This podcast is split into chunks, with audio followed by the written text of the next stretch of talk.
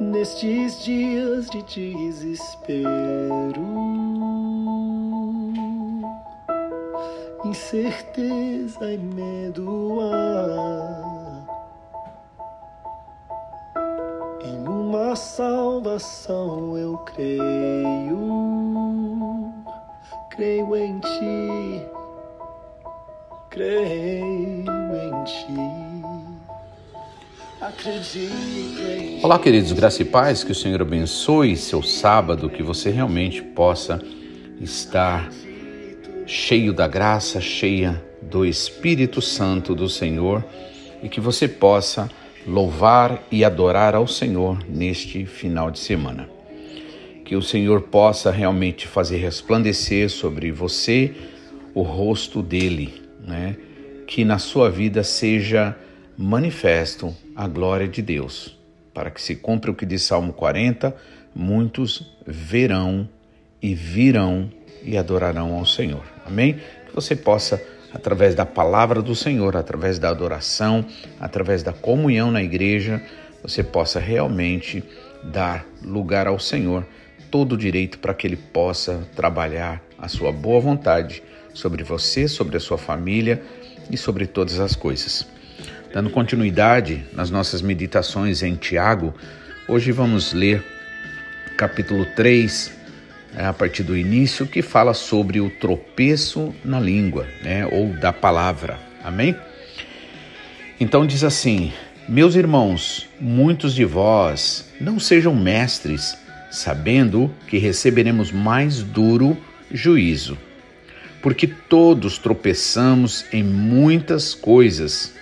Se alguém não tropeça em palavra, o tal é perfeito e poderoso também para refrear todo o corpo.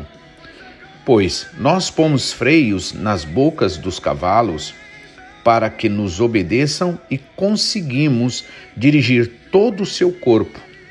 Veja também os grandes navios que, sendo tão grandes e levados de impetuosos ventos se viram com um bem pequeno leme para onde quer que a vontade daquele que as governa. Assim também a língua é um pequeno membro e gloria-se de grandes coisas. Vede quão grande bosque um pequeno fogo incendeia. A língua também é um fogo, como mundo de iniquidade. A língua está posta entre os nossos membros e contamina todo o corpo e inflama o curso da natureza e é inflamado pelo inferno. Porque toda a natureza, tanto de bestas férias como de aves, tanto de répteis como de animais do mar, se amansa e foi domada pela natureza humana. Mas nenhum homem pode domar a língua é um mal que não se pode refrear naturalmente. Está cheia de peçonha mortal.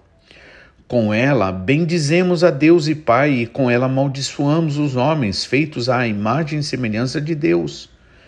De uma mesma boca procede bênção e maldição.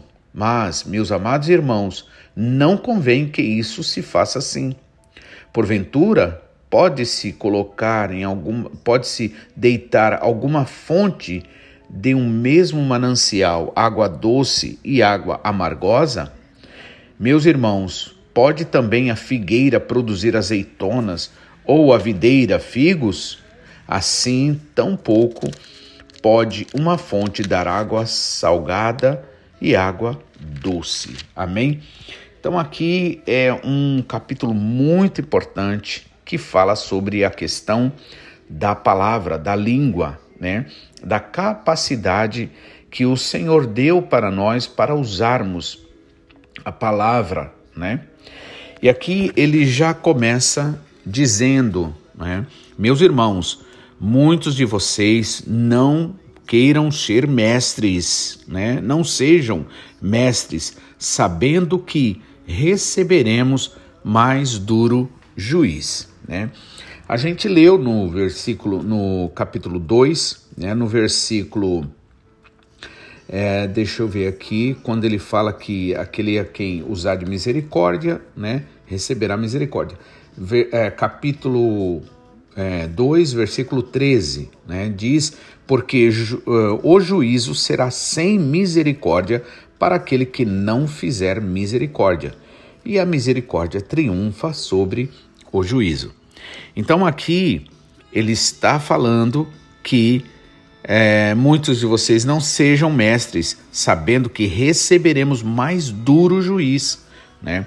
Ou seja, em outras palavras, a quem mais se deu, mais será cobrado. Né? Maior responsabilidade é exigido daquele que tem mais, que recebeu mais. Então, aqui ele está tratando da língua, né? E você vê que ah, nós realmente nos movimentamos, esse mundo se movimenta em todas as suas esferas através da palavra. E hoje, mais ainda, que a comunicação ela corre solta, né? Antigamente demorava-se muito para chegar a uma certa comunicação, as cartas, né? Eram demorava meses. Hoje em dia você tem, né, essa condição de de em um minuto, né, ter a, a notícia espalhada por todo mundo.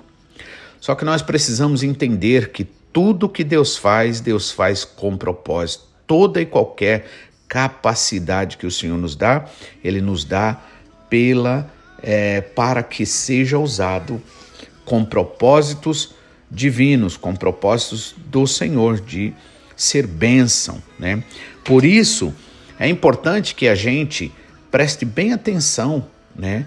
É, ontem eu estava né, no nosso culto com obreiros, eu estava falando sobre o que o apóstolo Paulo disse: Filhinhos, sejam meus imitadores. E aí eu trouxe essa reflexão, né? Será que eu posso falar isso? Será que você pode falar isso? Será que a gente é, é, vai ter tanta tranquilidade em dizer, filhinhos, sejam meus imitadores? Né? E aí, quando a gente se depara com isso e com essa pergunta, e vamos refletir, a gente começa a ver quantas atitudes na nossa vida precisa ser mudada, precisa ser transformada, né? O que nos acovarda, né? Muitas vezes quando a gente olha as necessidades de mudança em nós e muitas vezes a nossa atitude que não é boa, que não é agradável ao Senhor, que não é edificante para a vida nem da nossa família, nem de amigos que nos rodeiam, nem também né, na igreja. Então a gente vê como é sério, como a gente precisa realmente buscar mais e mais ao Senhor. Por isso ele diz aqui: não sejam, muitos de vós não sejam mestres, sabendo que receberão mais duro juízo. Né? Será é uma responsabilidade muito grande a gente abrir a boca e falar. Por isso devemos orar como o salmista Davi orou, dizendo, quando ele pediu, Senhor, coloca, as, coloca guardas à minha boca. Olha só que interessante, coloca guardas à minha boca, né? O é, Salomão também, na, na sabedoria que ele recebeu do Senhor, né, ele disse né, para nós, ou seja, ele nos ensina né, que a palavra dita na hora certa é como maçãs de ouro em salvas de prata, ou seja, é coisa fina, coisa da realeza, né? Então aqui é, Tiago nos fala sobre a importância, sobre o cuidado que nós devemos ter no falar, porque muitas vezes né, usamos a boca para expor, para jogar para fora né, é, conflitos da nossa alma, dos nossos sentimentos, e é preciso a gente tomar muito cuidado. Nós fomos chamados para falar a palavra do Senhor, nós fomos chamados para ser bênção, para falar, né? Para que aquele que tiver caído seja levantado, que tiver morto espiritualmente, sem alegria, sem vida, sem desejo de Deus, possa ser ressuscitado. Para aquele que está doente ser sarado, então, exige-se que a gente tome muito cuidado. E aí ele vai e diz no versículo 2: Porque todos tropeçamos em muitas coisas, né? Se, mas se alguém não tropeça em palavra, essa pessoa então é perfeita e também capaz de refrear todo o seu corpo. Olha só que interessante. como ele associa a capacidade, né, de você ser disciplinado, ser disciplinada, a capacidade de, de ser controlado, controlada, de se controlar, melhor dizendo, né, a partir desse ponto tão, né, que muitas vezes a gente ignora, a palavra. Então nós precisamos entender que palavras são sementes. E essa semente, se for a palavra de Deus, é semente de vida, como nos é dito em João 6 e 33 ou 36, que é, Jesus dizendo da sua palavra, ele disse: As minhas palavras são espírito e vida. É uma semente que é plantada no coração e aí ela vai dar seus frutos. A palavra, de forma geral, ela é semente, né? Ela vem carregada de sentimento, vem carregada de, é, é, de uma capacidade germinadora. Se essa semente for do Senhor, vai gerar vida, vai gerar alegria, vai gerar reflexão, né? Para que as pessoas possam realmente ter clareza no seu andar. Mas se essa semente for maligna, ela virá carregada de sentimento de ira, de chateação, de reclamação, de acusação, de condenação. Então, né? Ele diz aqui, porque todos tropeçamos em muitas coisas, e se alguém não tropeça em palavra, então essa pessoa é perfeita e capaz ou poderosa para também refrear todo o seu corpo. E agora olha que exemplo super interessante que ele dá em relação né, a essa questão. Ele diz: ora, pomos, nós pomos freio na boca do cavalo, ou seja, a gente coloca é, o cabresto, né? para que nos obedeçam. Veja como ele, né? Que coisa maravilhosa, né? Então, o que você fala, o que você diz, o que você expressa. Claro que em primeiro plano tá a palavra que é solta, né? Mas também existe todo um outro comportamento, né? Porque é, essa comunicação, né? Essa manifestação do que está lá dentro não se manifesta apenas em palavras, mas se manifesta também numa linguagem corporal, com certeza. Então, por exemplo, a falta de sorriso eh, demonstra o que? Falta de simpatia com a outra pessoa. Né? É quando uma pessoa está falando que a outra está totalmente desviada, olhando para um lado, olhando para o outro, ou para um celular, está demonstrando aquilo ali, ali existe uma linguagem dizendo não estou muito interessado no que você está falando. Mas também quando você está interessado, você fica com os olhos fitos, você fica tranquilo, você quer é, estar, você fica ali comendo, recebendo a palavra.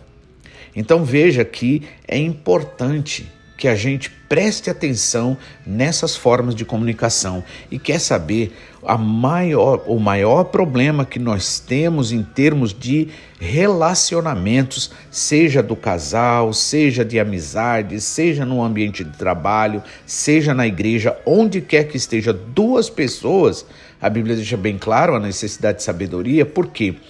Porque precisamos de uma boa comunicação, né? Por exemplo, é, a Bíblia é, mostra que Jesus Cristo sempre ouviu as pessoas, sempre deu ouvido ali às pessoas. Né? O Senhor entendia, olhava o que estava lá dentro das pessoas. Isto é ouvir o outro. Né? Porque muitas vezes nós queremos dar tanta solução rápida porque queremos fugir daquele problema que nos ameaça tomar o nosso tempo e a gente tenta, né, como, digamos assim, para evitar qualquer tipo de dor, de incômodo, a gente usa qualquer remédio, né, muitas vezes sem, um, sem uma orientação médica, e nesse caso, qual é o resultado? Problemas, muitas vezes o problema se agrava, muitas vezes acontece um efeito colateral. Então é necessário que a gente realmente entenda a importância da comunicação porque a comunicação ela vai se dar em palavras, né? E também em comportamento. Então, por nós muitas vezes estarmos desconectados com a gente mesmo, desintegrados, né, bagunçados, perdidos, despedaçados, né? É preciso a gente se voltar para o Senhor, porque no Senhor todas as coisas voltam ao seu início. A Bíblia diz isso, né, que todas as coisas voltarão ao seu início. Então é em Jesus que nós somos reunidos, é em Jesus que nós somos integrados, é em Jesus que nós somos unidos, que há unidade. E o inimigo trabalha tanto para a desunião, para a divisão. É por isso que é preciso vigiar e orar, para a gente não entrar nas ciladas astutas do inimigo. Então, se colocamos é, freio na boca dos cavalos, né, para que nos obedeçam, conseguimos dirigir todo o seu corpo. Veja só, o cavalo é um bicho muito forte, é um dos bichos mais fortes que tem, mas ele é controlado. Pode ser até por uma criança, um adolescente que já tem uma capacidade de guiar né, o cavalo, de se manter em cima de um cavalo. Ou seja, diante do problema, diante da dificuldade, irmãos, é importante que você preste atenção, porque nessa hora o inimigo quer trabalhar suas emoções, seus sentimentos, para tirar da tua boca uma palavra para que lhe dê direito de trazer é, maldição, de trazer problema, de trazer. Né? Quando a gente fala nesse sentido maldição, né, o contrário de bênção, né, na verdade, não estamos falando daquela maldição que Jesus Cristo venceu na cruz do Calvário, não. Estamos falando de atitudes que não abençoa, atitudes que é o contrário da bênção, é mal, né? E maldição, na verdade, significa o dizer mal. Por exemplo, uma pessoa maldita é uma pessoa que não é bem falada. Então, precisamos também entender o termo para que a gente não venha fazer confusão.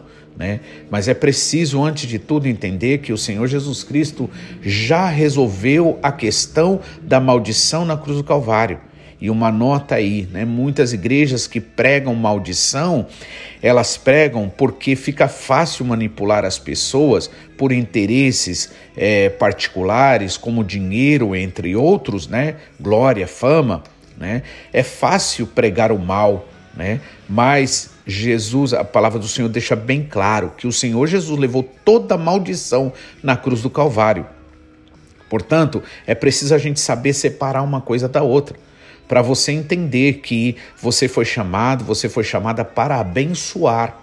Então, quando você não abençoa, quando você fala o contrário da bênção, quando você fala o mal nesse sentido, né? Maldição nesse sentido é o contrário da bênção mas nada tem a ver com aquilo que Jesus Cristo já resolveu na cruz do Calvário. Por isso que também já em Ezequiel capítulo 18 deixa bem claro que é, naquele dia ninguém dirá, o, o, pai não vai viver dependendo da maldição do filho, a cobrança do inimigo. Por quê? Porque se você está em Jesus, nenhuma condenação há para você, nenhuma condenação há para os que estão em Cristo Jesus, que não andam segundo os interesses da carne, da natureza pecaminosa, mas segundo a orientação do Espírito. Então, esse é uma questão já resolvida. Mas isso não quer dizer que nós já chegamos lá no fim, né? Porque o Senhor Jesus já chegou lá e já garantiu a vitória. Mas nós estamos aqui em um processo e é preciso aprender, né? Porque muitos estão esperando por você ser bênção na vida dessas pessoas, muitas ovelhas espalhadas, perdidas, né? Então, se pomos freio na boca dos cavalos, né, para que nos obedeçam, conseguimos dirigir todo o seu corpo, né? Ou seja, quanto mal poderia acontecer se aquele cavalo não tivesse o, é, o cabresto na sua boca, né? Quanto mal podia acontecer para a pessoa. Então, e aí ele diz: Veja os navios que, sendo tão grandes e levadas por impetuosos ventos, ou seja, vento significa problema, dificuldade, situações fora do controle, tentações, né? Veja, os navios que, sendo tão grandes e levados de impetuosos ventos, se viram com um bem pequeno leme é, para onde quer que a vontade daquele que está governando o dirige. Né? Assim também é a língua, é um pequeno membro, gloria-se de grandes coisas. Mas também preste atenção, veja quão grande bosque um pequeno fogo incendeia. A língua também é um fogo, como um mundo de iniquidade, de injustiça. A língua está posta entre os nossos membros e contamina todo o corpo e inflama o curso da natureza e é inflamado pelo inferno, é inflamada pelo inferno, significando o quê? Que se você usar a língua dentro do mundo natural, dentro da sua vontade carnal, caindo na tentação do inimigo que trabalha a fazer provocar suas emoções, seus sentimentos, você vai falar palavras que não abençoarão vidas, né? Você vai falar palavras malditas e você não pode fazer isso, porque você foi chamado para abençoar. Nós fomos santificados, separados pelo Senhor para as boas obras. É por isso que você precisa se consagrar ao Senhor. Se consagrar é agora da sua parte ao Senhor. É a entrega que você faz, como Daniel ali decidiu no seu coração não se contaminar com a idolatria, com aquela vida é, é, é, idólatra, devassa, aquela vida ímpia daquele reino onde ele estava, na Babilônia. Ele colocou no seu coração, ele teve esse compromisso no seu coração, e é isso que o Senhor busca de você. Porque você é santificado, você é santificada pelo que o Senhor fez pela tua vida. A palavra santo significa separado. Então o Senhor te separou, o Senhor te chamou, né? Para quê? Para que você seja usado, seja usada pelo Senhor para a glória e honra do nome dele. Então é preciso você tomar essa consciência. Você é santificado pelo Senhor. Mas o fato de você ser santificado, ser chamado, ser separado, não significa que você é perfeito ou perfeita. Significa que você tem uma missão. O Senhor tem dado uma missão, uma responsabilidade para você ser bênção, como ele disse ali para Abraão: se tu uma bênção. Então, o verdadeiro discípulo de Jesus, seguidor de Jesus, tem que ser bênção sim. Não pode ficar usando a boca para falar mal, para falar contrário à palavra de Deus, para reclamar, para condenar as pessoas, para falar uh, coisas que vão desvirtuar as pessoas, que vão escandalizar, vão trazer pedras, né? Escândalo, vai trazer tropeço para a vida das pessoas. Então, ele diz aqui: a língua é um pequeno membro e gloria-se de grandes coisas. E veja quão grande bosque um pequeno fogo incendeia. Por isso a língua também é um fogo, ou seja, aqui está falando muito mais do que a língua, membro de carne. Mas ele está falando a língua, capacidade de se expressar, de falar. Né? A língua é, também é um fogo, né? O que, que significa fogo, irmãos? É por isso que a gente, nós somos da graça, nós somos, né, fomos chamados para viver esta graça. Por isso que você tem que orar e pedir para que você seja cheio do Espírito Santo, cheia do Espírito Santo, porque o Espírito Santo representa águas, águas frias que apaga, água que apaga o fogo. Fogo significa, irmãos, é provação, a prova se você realmente é isso mesmo, cheio de orgulho, cheio de tantas coisas, né? Então vem problema, vem dificuldade, vem o vento para ver se a casa está realmente firmada na rocha ou não. Então, é preciso a gente entender, e é por isso que nós não oramos pedindo fogo, manda fogo, Senhor. Não. Você deve orar, você deve pedir o batismo com o Espírito Santo. Você pede pedir as águas, as águas, você deve pedir as águas do Espírito Santo. A Bíblia fala que há um rio cujas águas alegram a cidade de Deus. O salmista Davi orou dizendo: é, é, Leva minhas águas tranquilas e refrigera a minha alma. Amém? É preciso a gente entender isso, senão a gente faz uma confusão. Jesus Cristo diz que o fogo é para a lenha, a lenha, ou seja, é, são aqueles que, pelo orgulho, pela independência do Senhor e por não respeitar aquilo que o Senhor tem é, feito a, na igreja, a igreja do Senhor Jesus, que interessa ao Senhor, né? Aqueles que se desviam, aqueles que se desligam, e desligado na terra é desligado no céu, não esqueça disso, né? Então, o que acontece? Esses galhos secam e aí são jogados no fogo e são queimados, né? Ou seja, para provar se é bom mesmo, para provar se é capaz. E aí a gente descobre que a gente não é capaz, que sem Deus, sem a bênção dele, a gente não é nada. Por isso devemos tomar muito cuidado com essa questão da língua, do falar. Lembre disso, você foi chamado para abençoar, não para amaldiçoar. As tuas palavras têm que ser palavra de bênção e para ser palavra de bênção tem que sair do trono da graça do Senhor. Não foi chamado para reclamar, não foi chamado para é, condenar, não foi chamado para julgar, né? Você foi chamado, foi chamada para ser bênção, assim como Jesus Cristo que o Senhor possa te abençoar. Amanhã daremos continuidade nessa segunda parte deste desta primeira parte do terceiro capítulo. Amém? Que o Senhor abençoe, que você realmente possa aproveitar esse final de semana, vá adorar ao Senhor, busque ao Senhor, ame ao Senhor, ame a igreja do Senhor, não caia nessas histórias aí do mundo que eu, individual, sou a igreja, não, a igreja do Senhor é, são todos e nós precisamos sim nos reunir para a honra e glória do Senhor. Não seja um galho que se desliga, porque desligado na terra será desligado no céu. Então que você vá sim se junte com seus irmãos, adore ao Senhor, porque o Senhor Jesus Cristo morreu, na verdade, pela igreja e não simplesmente por um indivíduo egoísta em particular. Amém? Que Deus abençoe, que o Senhor possa abençoar o seu final de semana, que seja cheio da graça, da alegria do Senhor, em nome de Jesus.